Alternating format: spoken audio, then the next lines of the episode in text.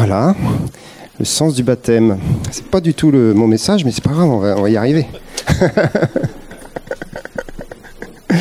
Euh, ce que je voudrais juste vous demander, c'est de saluer la personne qui est à côté de vous.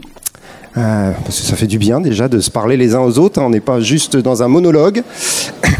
Et si vous la connaissez pas, vous lui dites bienvenue. Mais bon, en général, on connaît la personne qui est à côté de nous, quoi.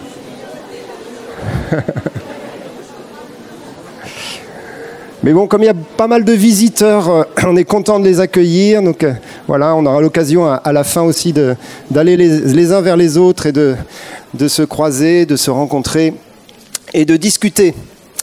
Euh, donc on a des baptêmes ce matin. Waouh On a quatre baptisés qu'on va présenter, à qui on va donner la parole tout à l'heure. Alors je vous dis tout de suite, elles sont toutes stressées, mais c'est normal, il faut parler en public. Et pourquoi est-ce qu'il faut parler en public lors d'un baptême? Parce que Jésus a dit tout simplement un truc très simple, il a dit, Celui qui me confesse devant les hommes, je le confesserai devant mon Père qui est dans les cieux. Donc, ça veut dire que dans la foi chrétienne, à un moment donné, il y a une confession publique. Et donc le baptême, c'est bien le moment le meilleur pour le faire, pour dire, voilà, eh bien, je veux suivre Jésus, je l'ai rencontré, je le connais, etc.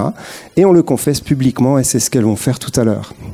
Moi, j'ai fait ça il y a quelques années en arrière, 30, 35 euh, ans, je crois. J'étais jeune. enfin, bon, bref. Et euh, à l'époque, je faisais deux choses dans ma vie. Enfin, j'en faisais plein, mais je faisais de la musique. Ça, ça s'est pas arrêté trop. Et je faisais aussi de la, des questions existentielles.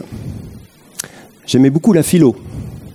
D'ailleurs, j'avais passé un bac philo à l'époque, le bac philo, c'était genre, je sais plus, 9-10 heures de philo par semaine quand on prenait. Euh. Mais bon, j'étais très, très fan de ça et je me posais des questions existentielles sur euh, le pourquoi du comment, etc. Et ça me mettait dans des profondeurs d'angoisse qui faisaient que j'essayais de calmer mes angoisses avec des substances qu'il ne fallait pas prendre. Mais c'était il y a longtemps. Une des matières qui m'intéressait le plus à l'époque, ça s'appelait l'épistémologie. Dis ça à ton voisin, il va être content. Épistémologie. C'est euh, une des, matières qu'on étudie hein, en, philo, pour ceux qui connaissent, qu'on fait des, longues études, comme pas moi. L'épistémologie, en fin de compte, c'est tout simple, c'est euh, étudier les chemins de la connaissance.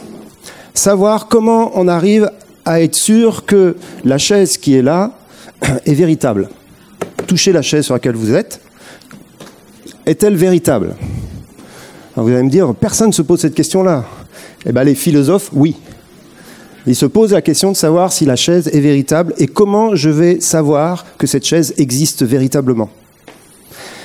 Voilà, ça c'est l'épistémologie pour les nuls. Et nous avons dans notre histoire un grand philosophe qui s'appelle René Descartes, qui a beaucoup influencé notre pays de France, et non seulement notre pays, mais chacun d'entre nous. Vous savez que vous êtes influencé par M. Descartes. Eh oui, parce que dans notre éducation, dans notre formation, dans la, formation de notre intelligence et de nos concepts français, eh ben Descartes a semé beaucoup de choses. Je ne vais pas vous faire du Descartes, mais rapidement, sa démarche à lui, elle m'a vraiment toujours euh, aidé, pour vous dire. Descartes est parti du postulat, justement, en regardant la chaise, il a dit Je doute que la chaise existe. OK? Il est parti de ce postulat-là, il dit peut-être en fin de compte qu'elle n'existe pas, c'est juste un délire de, mon intelligence, de mes pensées, de ma vue. Je peux la toucher.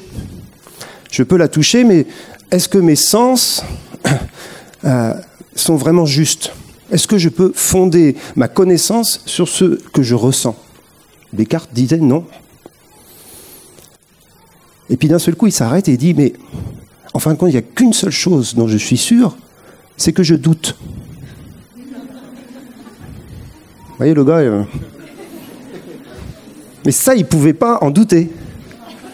Puisque une fois qu'il en doutait, il doutait toujours. Et du coup, il a dit, donc si je doute, c'est que je pense. Donc si je pense, donc je suis. Waouh Mais je trouve ça énorme Énorme Parce qu'en fin de compte, ce qu'il est en train de dire, notre Descartes, c'est que la seule assurance qu'on ait, c'est qu'on existe à l'intérieur. C'est-à-dire que la, la, chose la plus sûre, elle n'est pas matérielle. C'est ça qu'il a découvert Descartes. Et vous savez que Descartes était un grand croyant. On, dit toujours beaucoup de choses négatives sur lui parce qu'il nous a enfermés dans la raison, et ça c'est négatif. Mais à la base, c'était un grand croyant. Et donc il est arrivé à cette assurance que les choses invisibles existent davantage que les choses visibles. Ou en tout cas, on a plus d'assurance dans ce qui est invisible que dans ce qui est visible. Alors, euh, trois ou quatre siècles après, ça, on en est loin. Quoique, on y revient peu à peu. Parce que vous savez que même la science est en train de nous dire que cette chaise, elle est faite euh, d'énergie et de machins qui bougent dans tous les sens. Vous les voyez, ces choses-là? Non, quand vous touchez la chaise, c'est bien dur. Et en fin de compte, on est là dans une épistémologie qui va euh, nous aider à comprendre ce qu'est la foi. Donc merci Descartes, tu nous aides à comprendre ce qu'est la foi. La foi, elle nous dit que j'ai l'assurance que les choses que je ne vois pas sont plus réelles que les choses que je vois. Vous allez me dire, mais il faut être fou pour croire ça. Ben non, Descartes, il n'était pas fou. Et il y en a plein d'autres qui sont loin d'être fous. Moi, mon prof de philo, sa matière principale, c'était la logique. La logique, c'est costaud, hein, la logique. C'est-à-dire que 1 plus 1 égale 2, tac. Et en fin de compte, il y a plein de choses qui nous paraissent illogiques, mais quand tu grattes un peu, elles sont très logiques. Ce que je viens de vous dire est très logique. Il y a un verset dans la parole de Dieu qui nous dit, c'est par la foi que nous croyons que l'univers que nous voyons a été créé par la parole de Dieu. C'est par la foi que nous constatons que cet univers, ce monde dans lequel nous sommes, existe parce que Dieu l'a créé. Et donc, la conclusion de cela, c'est que les choses visibles proviennent des choses invisibles. Ça veut dire que le commencement de toute chose, c'est pas quelque chose de visible, c'est quelque chose d'invisible. Et c'est un, chemin qui est un chemin euh, absolument incroyable. Ça nous permet d'avoir une compréhension de l'univers entier. Et ça, c'est la question philosophique. Et vous savez qu'il y a plein de philosophes qui cherchent et qui continuent de chercher euh, sans trouver.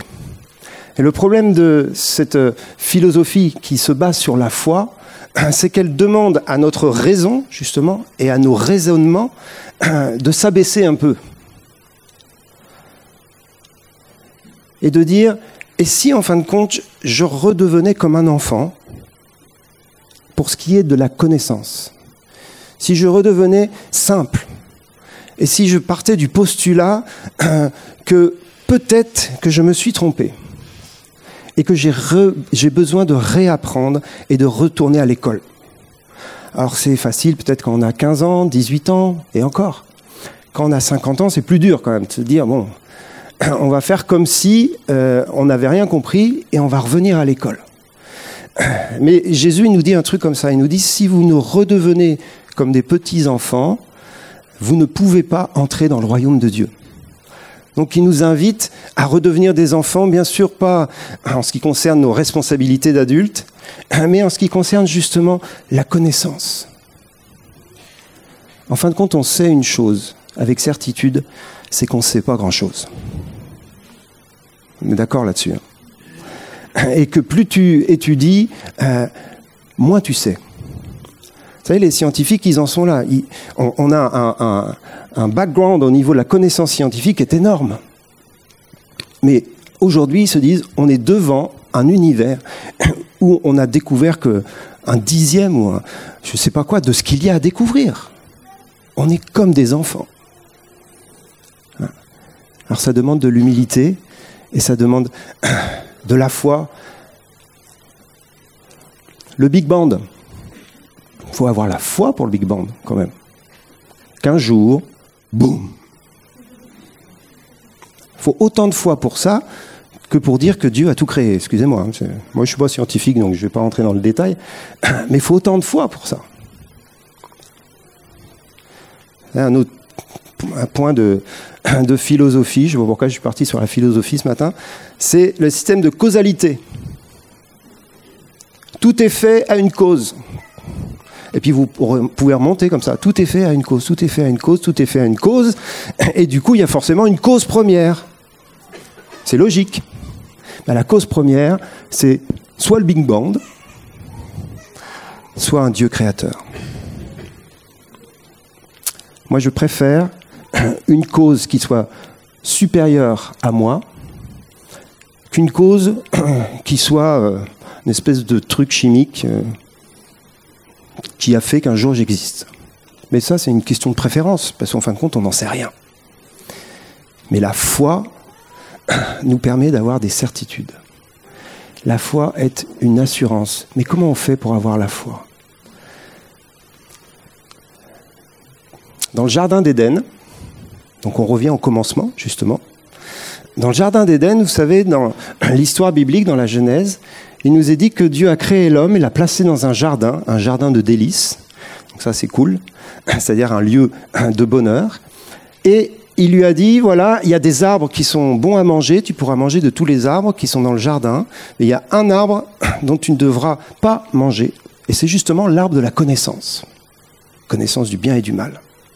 Épistémologie, on y, on y est là. Et celui-là, il faudra que tu t'en gardes. Il y avait même l'arbre de la vie éternelle hein, dans le jardin. Donc tous les arbres étaient bons à manger et l'homme pouvait vraiment euh, s'épanouir dans ce qu'il était appelé à vivre avec Dieu. Mais la connaissance sans Dieu était interdite.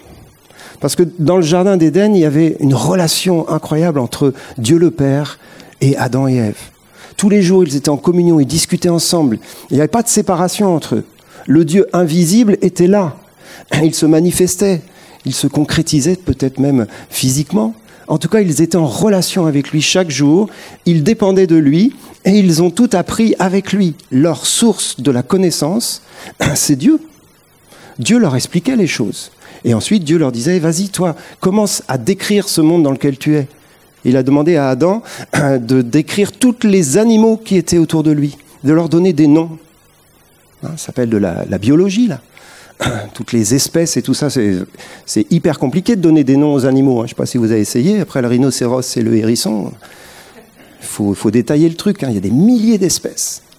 Tout ça pour dire que la source de la connaissance, c'était Dieu lui-même.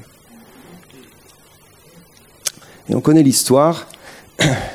Adam et Ève ont été mangés de l'arbre de la connaissance du bien et du mal. Au-delà de cette symbolique de la pomme ou du fruit défendu, ce qui est beaucoup plus euh, grave, c'est qu'ils ont pris un chemin de connaissance indépendant de Dieu, indépendant du Créateur. Et depuis ce jour-là, l'homme est en recherche de connaissance, mais il est dans un brouillard épais. Et pourtant, il est très intelligent. Et l'homme évolue avec son intelligence dans un lieu de ténèbres. Et sa, sa, recherche de connaissances aboutit certainement à de réelles connaissances justes, notamment scientifiques, et puis toute une autre connaissance beaucoup plus confuse pour ce qui est de la spiritualité, pour ce qui est du monde métaphysique, pour ce qui est de la pensée, et la Bible nous dit que l'homme, à cause du péché, a une intelligence obscurcie. C'est pas qu'on soit pas intelligent. Dieu nous a créés intelligents et on est extrêmement intelligent. Mais notre intelligence est obscurcie, elle est enténébrée parce que nous sommes séparés de Dieu, la source de la vraie connaissance. Il y a un verset dans l'Épître aux Colossiens qui nous dit que il faut que nous soyons enrichis d'une pleine intelligence pour connaître le mystère de Dieu, Christ. En lui sont enfermés tous les trésors de la sagesse et de la science. En Jésus, nous avons tous les trésors de la connaissance, tous les trésors de la sagesse.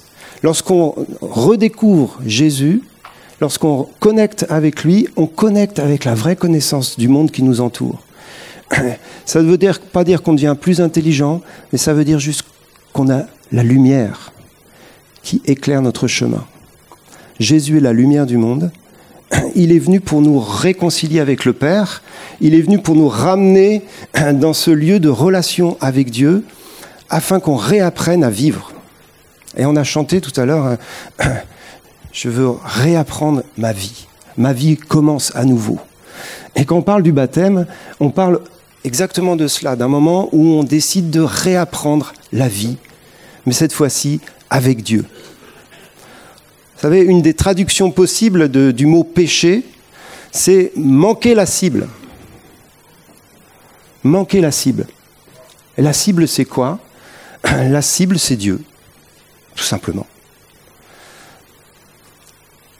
Et on peut faire plein de choses très bien, hein, tout en manquant la cible. La cible, c'est connaître celui qui nous a créés et celui qui nous a aimés. Et le seul moyen de revenir dans cette euh, relation, dans cette découverte, de retrouver la cible, eh bien, c'est de croire que Jésus nous a réconciliés avec lui. Et on arrive à ce, à ce point, qui est le point du message ce matin. Avoir la foi.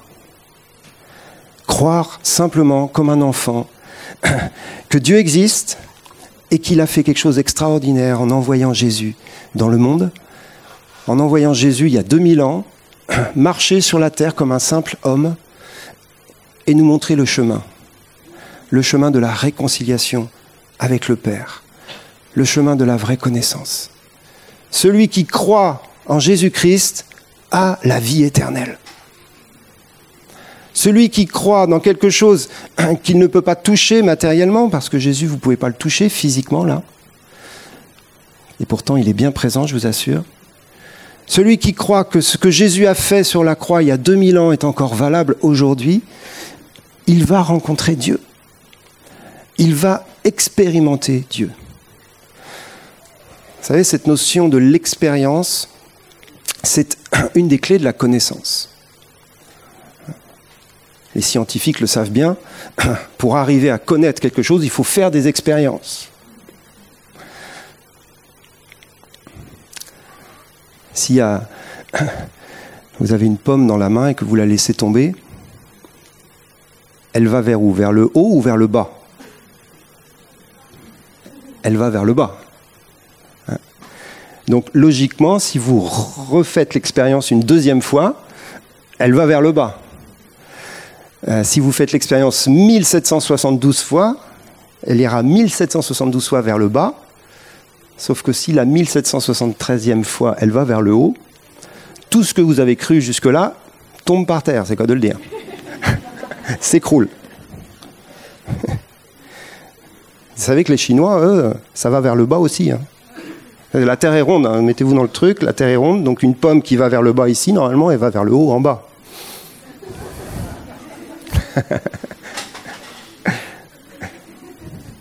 voilà, et après, ils ont découvert la traction terrestre et tout le truc hein, scientifique. Mais au début, c'est juste une expérience, une constatation. Et qu'est-ce qu'on fait avec ça? Il faut trouver le postulat qui est derrière l'expérience ou qui est avant l'expérience. La foi, c'est ça. La foi, je vous assure, elle conduit à des expériences incroyables. Des expériences réelles, vécues avec Dieu, Dieu transforme nos vies. Dieu nous visite, nous touche même physiquement. Levez la main ceux qui ont été guéris de manière surnaturelle par Dieu dans cette pièce. Regardez, regardez. La foi conduit à des expériences réelles. On n'est pas juste là en train de chanter, même si on aime beaucoup chanter. On est là en train d'expérimenter un Dieu vivant, un Dieu créateur de la chaise. Et s'il est créateur de la chaise, je vous assure, on peut vivre bien autre chose que s'asseoir sur une chaise. Ça, c'est un message pour les membres de l'Église du dimanche. On peut vivre plein d'autres choses parce que Dieu est réel, mais le postulat premier, c'est la foi. C'est la foi.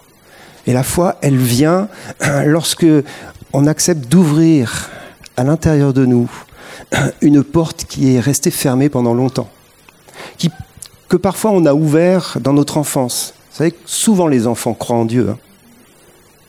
Bah, parce qu'on leur en parle, souvent on est dans un contexte religieux, familial, mais parfois pas du tout.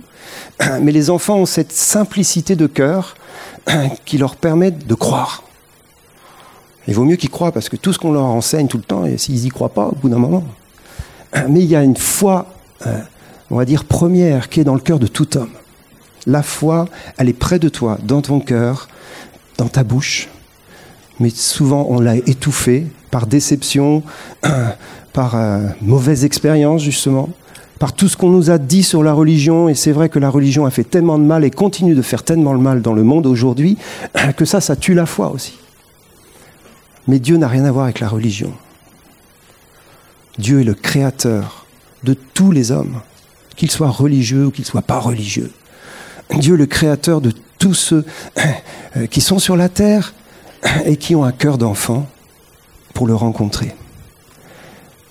Le postulat premier, c'est de dire, bon, je vais laisser cette petite étincelle qui est au fond de moi, cette pensée de l'éternité, vous savez, jaillir à nouveau. Et si c'était vrai? Mais juste derrière ça, il y, a un espoir fantastique. Si c'était vrai qu'il y a un Dieu et qu'en plus, ce Dieu est un Dieu d'amour.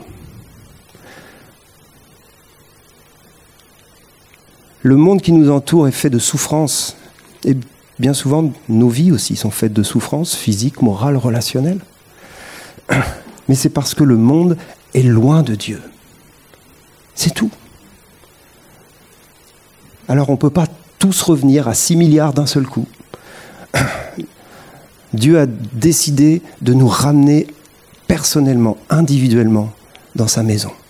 C'est un choix personnel, c'est une décision personnelle de croire que lorsque Jésus est venu et qu'il a été sur la croix, eh bien, il a accompli le sacrifice parfait qui nous permet d'être réconciliés avec Dieu.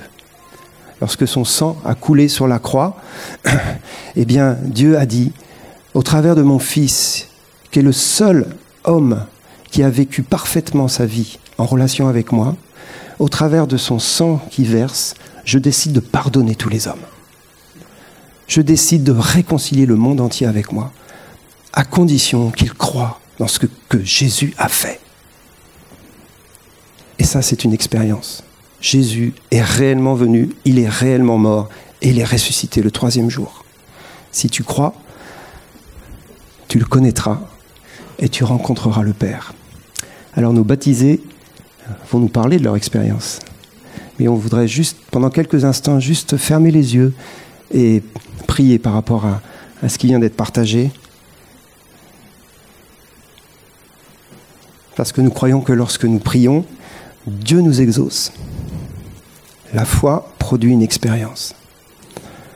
Père, nous voulons simplement te demander que tu te révèles à chacun d'entre nous, et peut-être plus précisément à, ceux qui, t'ont mis de côté ou qui ne te connaissent pas du tout, ou qui sont très loin dans leurs pensées. Seigneur, je prie que tu viennes frapper à la porte des cœurs, là où il y a la pensée de l'éternité, disons que notre raisonnement est subordonné à notre foi. Et je prie que la foi puisse naître dans le cœur de plusieurs ce matin. Que la, foi soit ravivée dans le cœur de plusieurs également. Afin d'entrer dans l'expérience de ton amour, de ton salut, de ton pardon. En général, avec la foi qui naît dans nos cœurs, il y a aussi un sentiment d'indignité par rapport à Dieu. Parce que notre vie est loin d'être en règle avec les exigences de son amour et de sa sainteté. Mais justement, c'est ce sentiment d'indignité qui nous permet d'entrer. Parce que nous reconnaissons que nous sommes pécheurs. Et nous reconnaissons que Jésus a accompli une œuvre qui nous pardonne de tous nos péchés.